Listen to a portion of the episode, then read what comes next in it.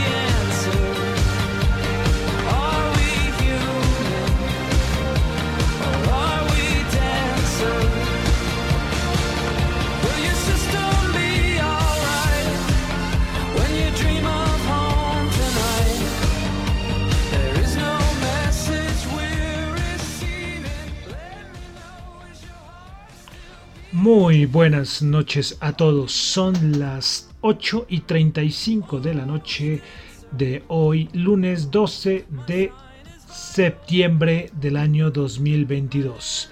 Mi nombre es John Torres y este es el resumen de las noticias económicas. A ver, muevo el micrófono por acá que está un poco torcido.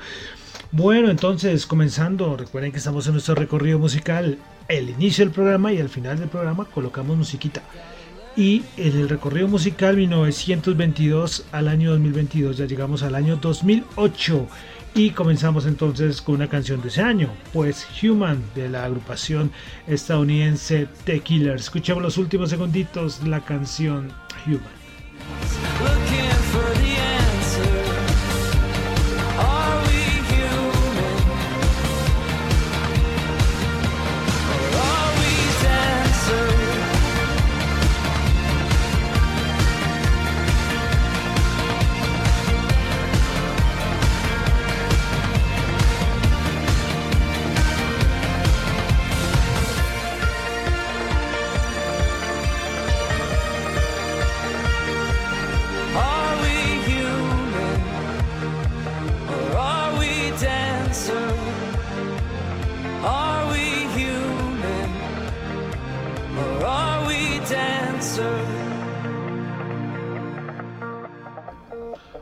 Bueno, entonces estábamos escuchando Human de The Killers. Por si acaso hay alguien nuevo llegando al programa, al podcast, les comento que aquí nos gusta mucho la música. Y entonces, desde hace unas semanas, bueno, desde la primera temporada, nos gusta poner música. Y pero desde hace una semana estamos en un recorrido musical 1922 al año 2022, una canción por año, y ya llegamos al año 2008. Nos ha rendido, ¿no? Y por eso estamos escuchando a The Killers. Bueno, quiero saludar a los que me están escuchando en vivo en este momento en Radio Dato Economía, los que escuchan el podcast en Spotify, los que escuchan el podcast en Apple Podcast. No olviden calificarlo, para mí es muy importante, tanto en Apple Podcast como en Spotify. También quiero saludar a los que me escuchan en Google Podcast y en Tita TV. El problema de Tita TV es que los programas están saliendo muy largos y se demoran un montón. Entonces, eh, creo que voy a hacer un cambio con Tita TV. Pero ahí todas todavía, todavía están los dos programas anteriores. Pero van, a, van a haber novedades con Tita TV. Bueno, entonces vamos a comenzar con el resumen de las noticias económicas de hoy lunes 12 de septiembre. Recordándoles que lo que yo comento acá no es para nada ninguna recomendación de inversión. Son solamente opiniones personales. Bueno, entonces comenzamos con Asia. Tuvimos dato de índice del precio del productor en Japón el dato interanual se esperaba 8.9%, terminó en 9% y el dato mensual se esperaba 0.3% y quedó en 0.2%. Pasamos a Europa, tuvimos producción industrial italiana, el dato mensual se esperaba 0% y quedó en 0.4%, bueno, mejor a lo esperado. Y el dato interanual se ubicó en menos 1,4%. Reino Unido, tuvimos datos de Producto Interno Bruto el dato mensual 0.2% cuando se esperaba 0.3%. Producción industrial en el Reino Unido el mes de julio, dato mensual se esperaba 0.3% y quedó en menos 0.3%. El dato interanual ya se ubica en 1.1%. Bueno, cositas de Europa y es que recordemos que se han estado reuniendo eh, los ministros de energía de varios países de la eurozona para hablar todo sobre la situación que está pasando en Europa.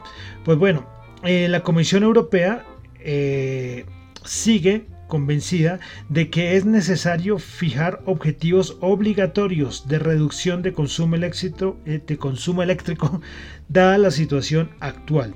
Pues bueno, según el borrador de la propuesta del Ejecutivo Comunitario, que se va a discutir, no sé cuándo es que se va a discutir, mañana o pasado, bueno, creo que es mañana. Pues Bruselas, desde Bruselas se va a proponer a los 27 países fijar un objetivo obligatorio de recorte de la demanda durante las horas puntas. Para ello, se seleccionarían de 3 a 4 horas de media por cada día laborable durante las cuales debería reducirse la demanda en un porcentaje todavía por determinar. Entonces estas son eh, las medidas, veremos a ver si funcionan. Eh, es que recortar la demanda no es fácil.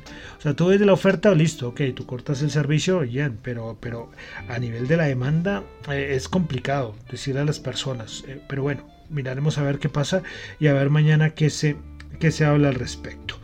Bueno, y tú sabemos que todo este lío de la crisis energética es por bueno, es todo un proceso, ¿no? Por decisiones erróneas que de años anteriores tomaron varios países o de la Unión Europea. Y lógicamente eso llevó a que Rusia hiciera lo que quisiera, porque perdieron la, la autosuficiencia energética los países de Europa. Y bueno, y claro, cuando se desató lo de Rusia y Ucrania, pues ahí se supo, se supo los fallos que había cometido Europa. Y bueno, todo debido a todo lo que ha pasado en la, con la crisis de Rusia y Ucrania, la cual no hablábamos hace, hace mucho, ¿eh? hace varios, varias semanas no hablaba del tema de Ucrania. Y es que eh, las últimas horas ha empezado a generarse, de cierta manera, algunas esperanzas de que la crisis energética en Europa podría llegar a su fin. Y es debido a la contra, contraofensiva de Kharkiv de Ucrania. Eh, y es que Ucrania ha, ha tomado una estrategia de contraofensiva las últimas horas. Precisamente un alto funcionario del ejército estadounidense dijo que muchas fuerzas rusas están en retirada y se, y se están yendo a través de la frontera hacia, hacia Rusia. Y es que la, contra, la sorpresiva contraofensiva ucraniana eh, se dice que comenzó las primeras señales fue desde el 6 de septiembre, pero no fue hasta la mañana del 11 de septiembre cuando Saluzny, el jefe militar ucraniano, anunció que sus fuerzas habían recuperado más de 3.000 kilómetros cuadrados en 11 días, mucho más de lo que Rusia había capturado en varios meses de intenso combate desde abril. Otros informes sugieren que la cifra podría ser casi de 9.000 kilómetros cuadrados en un área aproximadamente que sería un área más aproximadamente como el tamaño de, de Chipre. Entonces, bueno, noticias que dan esperanza. Eso sí, no sé qué va a hacer Vladimir Putin. Precisamente del Kremlin informaron hoy que toda la, la operación Ucrania continúa y que hasta que se alcancen los objetivos, lo que siempre ha repetido, repetido Rusia.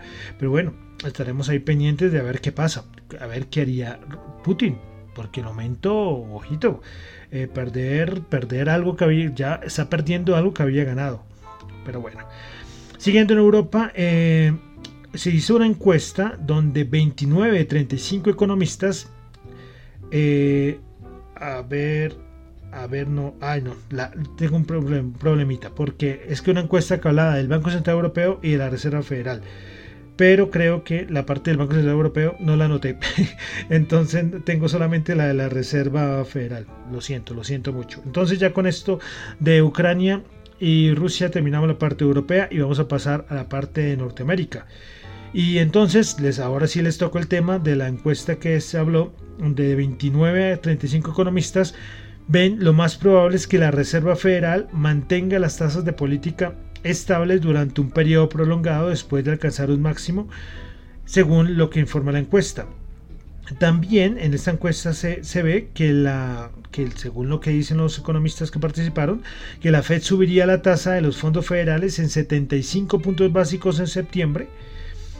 Eh, en 75 puntos básicos en septiembre y, y esperan un periodo, vuelven a repetirlo, prolongado en los siguientes meses a nivel de las tasas. Entonces, lo que se puede decir acá para resumir es que ven, para septiembre, lo que ya muchos dicen, lo que hemos repetido muchas veces en el programa, es un aumento de tasas de 35 puntos básicos.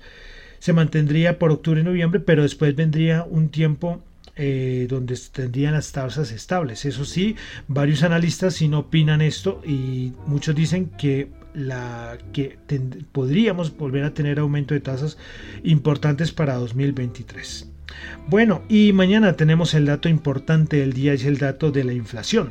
Hoy de todas maneras, desde la Fed de Nueva York se informó las expectativas de inflación a un año de los consumidores en Estados Unidos, y es que esta cayó a mínimo de 10 meses del 5,75% y es comparado al dato de agosto que fue el 6,2%, perdón, comparado frente al dato de julio, frente al de agosto que fue el 6,2%.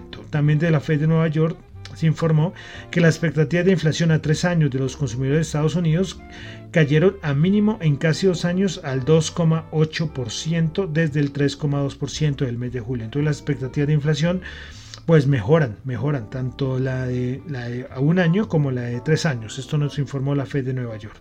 Pero bueno, entonces eh, mañana tenemos el dato de inflación y cómo están las expectativas. Entonces varias bancas de inversión, varios analistas dan como sus pronósticos.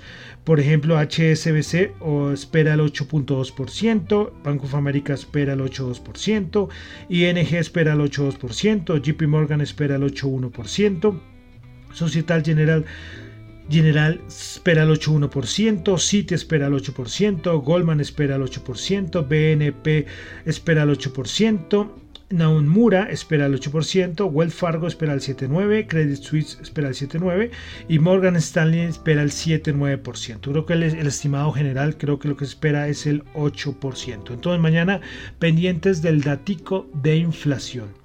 Bueno, pasamos aquí a Colombia. Primero informar que el gobierno eh, confirmó que el presupuesto general de la nación para el próximo año tendrá una adición de 14,14 billones y llegará a 405 billones. Y antes, hace unas semanas, creo que el Ministerio de Hacienda había dicho que la idea era adicionar solamente 12 billones, pero bueno, aquí están adicionando 14 billones.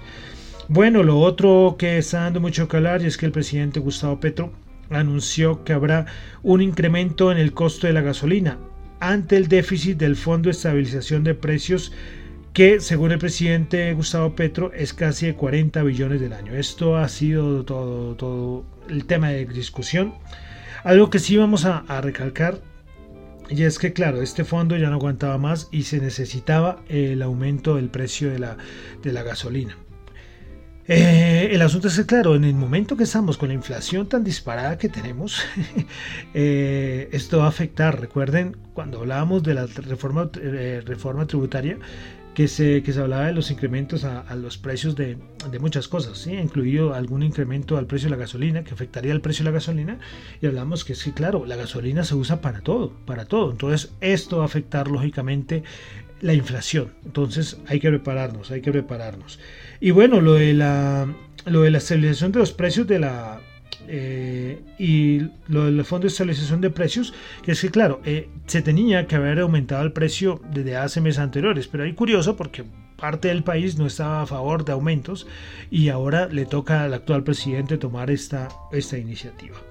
Bueno, y respecto a lo de la tarifa de energía eléctrica, que también se sigue hablando por todo lado, recordemos lo que le comentaba el programa pasado, de que el gobierno se haría cargo de las funciones de la CREC. Y y claro, me pareció muy interesante un cuadro que lo están compartiendo en todo lado y es que eh, cuáles son los componentes en la tarifa de la energía eléctrica, lo cual también es nuevo para mí, ¿eh? eso me pareció muy interesante. Bueno, el 35% es generación, el 5% es transmisión, el 38% es distribución, el 13% es comercialización, el 7% pérdidas eléctricas y el 2% restricciones. Entonces todos estos componentes son lo que, lo, lo que hace parte de la tarifa de energía eléctrica. Y claro, ¿y por qué eh, se está compartiendo mucho todo este cuadrito? Y es porque se dice que todas las fallas que está teniendo la, Costa Caribe con el aumento de precios de la energía, entonces, eh, por eso la CREC por eso gobierno quiere hacerse cargo de, la CREC, precisamente para poder solucionar esto. Cuando dicen que es que hay que coger caso por caso y no hay que generalizar todo, entonces que hay que ver cuál sería el gran problema que se presenta, por ejemplo, en Barranquilla, la ciudad de Barranquilla, con, el, con la tarifa de energía eléctrica. Y muchos dicen que el, problema es de distribución, por ejemplo. Entonces, claro, cada caso es específico, pero hay que, hay que comprender cuáles son los componentes de la, de la tarifa de la energía eléctrica para poder desarrollar planes, para poder ver cuál es la falla a nivel de, las ciudades o los lugares del país donde se está cobrando hartas, hartas tarifas de la energía eléctrica. Bueno, entonces bueno, ahí dejamos ya Colombia, vamos a pasar ya a la parte de mercados, commodities, índices. Eh, nada, acabó de salir, cuando iba a comenzar salió esta noticia y es que Morgan Stanley eh, recorta su estimación del Bren para, para el tercer trimestre, pues su anterior a ver la anterior estimación.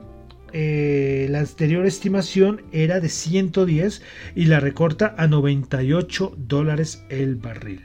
Bueno, y con todo lo del petróleo seguimos hablando de Irán, que esto, todos los días tenemos noticias del posible acuerdo de Irán que lógicamente afectaría el precio del petróleo, y es que el secretario de Estado de Estados Unidos, el señor Blinken, dijo que la respuesta de Irán a la propuesta de la Unión Europea sobre el acuerdo nuclear hace que las perspectivas de que un acuerdo a corto plazo sean poco probables. Entonces, nada, esto sigue oscureciéndose. Eh, bueno, más cositas.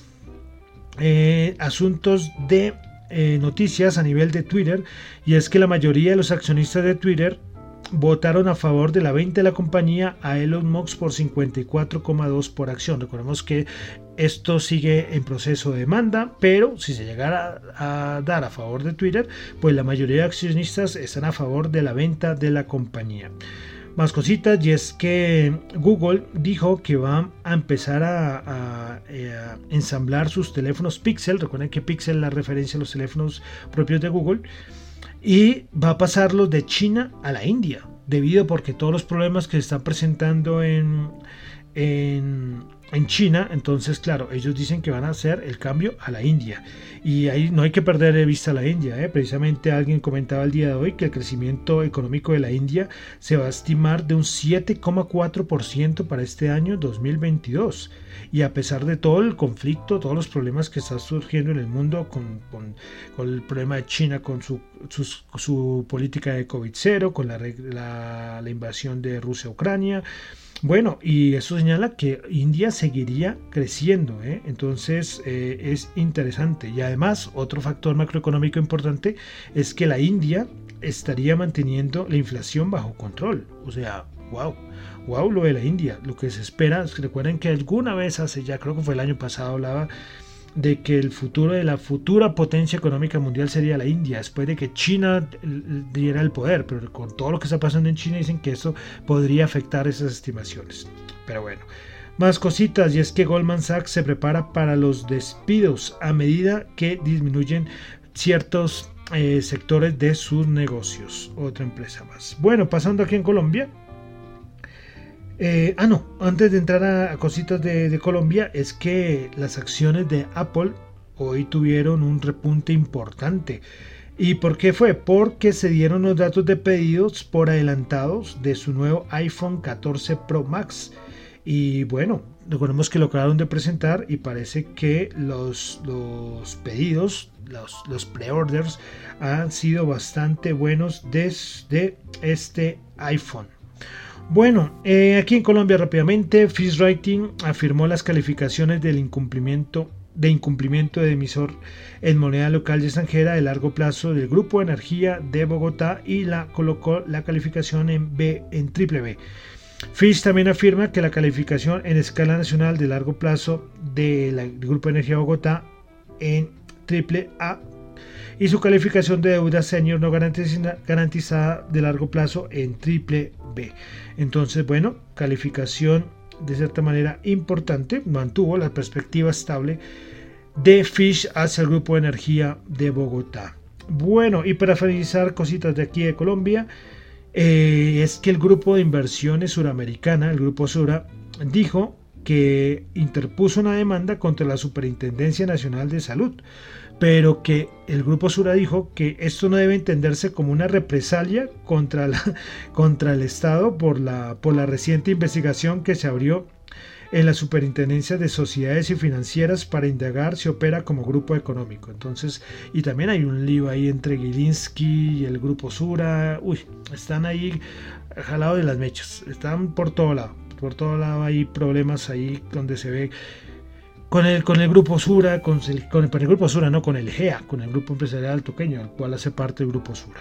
Bueno, entonces vamos a pasar ya a qué pasó en los mercados el día de hoy. Bueno, les cuento, hoy qué pasó en el mercado, pues seguimos con rebotes importantes, cierres de cortos, cierres de cortos eh, importantes por parte de los CTAs. Recuerden, yo les estoy diciendo cuando, cuando ya hacen cierre de cortos o cuando ya cierran largos. Hace el viernes de. Es el día el de Jackson Hole.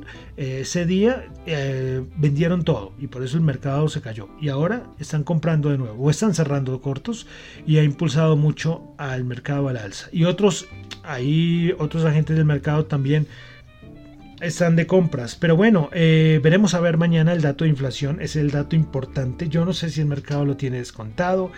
Hay de todo lado, hay, hay información de que el mercado ya lo tiene descontado, que mañana el mercado va a caer, que eh, como es, compra el rumor, vende con las noticias, que es la típica frase que se habla en bolsa. Bueno, hay, hay no sé, hay 10.000 teorías alrededor.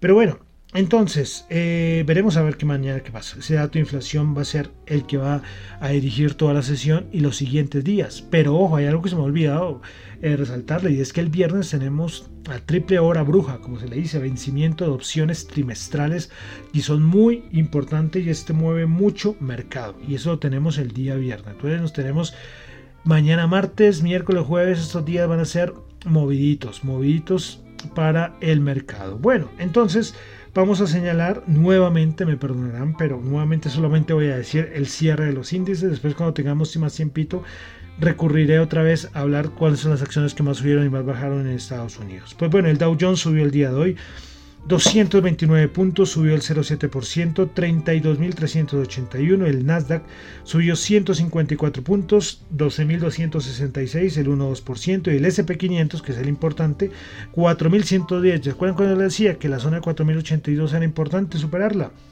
Pues la superó con fuerza. Y veremos a ver, una de las opciones es que vaya a volver a buscar la zona de los 4200, aquel media, la media móvil de 200 periodos. Bueno, veremos a ver, a ver qué pasa. Pues el SP500, repito, 4110 subió 43 puntos, 1%. Bueno, eh, vamos ahora a mirar cómo cerró el VIX, cómo cerró el dólar y la rentabilidad del bono de Estados Unidos a 10 años. Pues bueno, el VIX, ya les comento, algo pasó curioso con el VIX el día de hoy.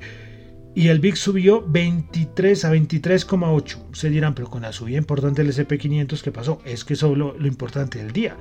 Que el SP500 subió, pero la volatilidad implícita también subió, subió el 4,7%. ¿Será cubriéndose por lo que pasa, puede pasar mañana con el dato de inflación? Bueno, no sé, no sé, pero, pero esto mm, hay veces que distorsiona un poco esto, este datico del VIX. Bueno, el dólar, el DXY, el índice dólar, 108,2, sigue respetando esa zona de los 108. Recuerden que acabamos a tenerlo casi en 111 más o menos hace unos días, pues sigue relajándose un poco el DXY, el índice de la rentabilidad del bono de los Estados Unidos a 10 años, 3,34. Este sí no, este no, ni para que la bolsa esté un poco más tranquila, puede subir tranquilamente, necesitamos que esté por debajo de 3, pero este se quedó por allá en 3,34. La rentabilidad del bono de Estados Unidos a 10 años. Bueno, vamos a pasar a la Bolsa de Valores de Colombia. El MSCI Colcap el día de hoy subió 1%, subió 13 puntos, 1.235 puntos, principales ganadores del día. Tuvimos a Enca subiendo el 4,4%, ISA subiendo el 4% y Ecopetrol subiendo el 2,8%. Principales perdedores del día en la Bolsa de Colombia, el PEI recién listada, lleva no sé cuánto ya, un mes y siguen dándole durísima esta acción. 7,5% bajo hoy. Grupo Sura ordinaria bajó el 3%, Grupo Sura preferencial bajó el 3%, las dos Grupos Suras bajando.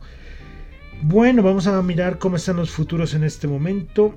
Los futuros, los futuros en este momento a nivel de commodities, el oro 1734 bajando 6 dólares la onza, el WTI 86.9 bajando el 0.9, Brent 93 bajando el 1.1%.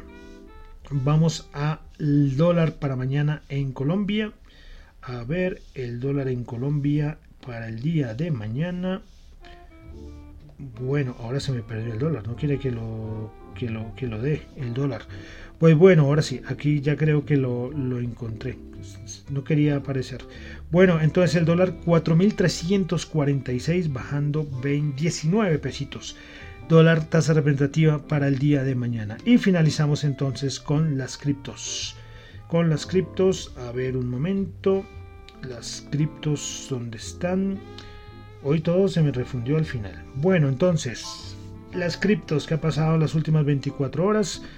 Comenzamos con Bitcoin bajando, perdón, subiendo el 0.06%, Ethereum bajando 4,8%, BNE bajando el 2,8%, Ripple bajando el 0,5%, Cardano bajando el 3,6%, Solana subiendo el 2,7%, Polkadot bajando el 3,5%, Dogecoin bajando el 1,5% y Polygon Matic subiendo el 1,5%. Pendiente todo el mundo del merge de Ethereum, uno de los eventos más importantes de los últimos años en las criptos y es que se le va a cambiar el, el consenso el algoritmo de consenso a Ethereum, que es la segunda blockchain más importante en el mundo cripto eh, y la, primera para smart contract. Va a ser un cambio el, consenso importante. Recuerden, va a pasar de proof of work de la minería al proof of stake. Bueno, y entonces ya con eso terminamos por el día de hoy el resumen de las noticias económicas. Recuerden que lo que yo comento acá no es para nada ninguna recomendación de inversión, son solamente opiniones personales.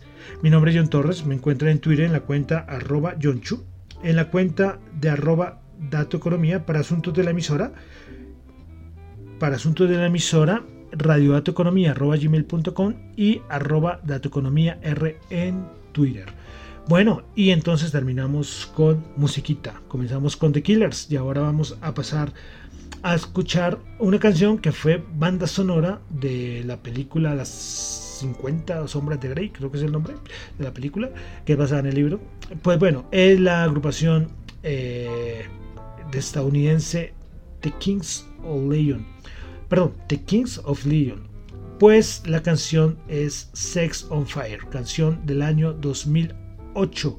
Con lo cual recuerden que estamos en nuestro recorrido musical 1922-2022. Entonces, con The Kings of Leon terminamos el día de hoy el resumen de las noticias económicas.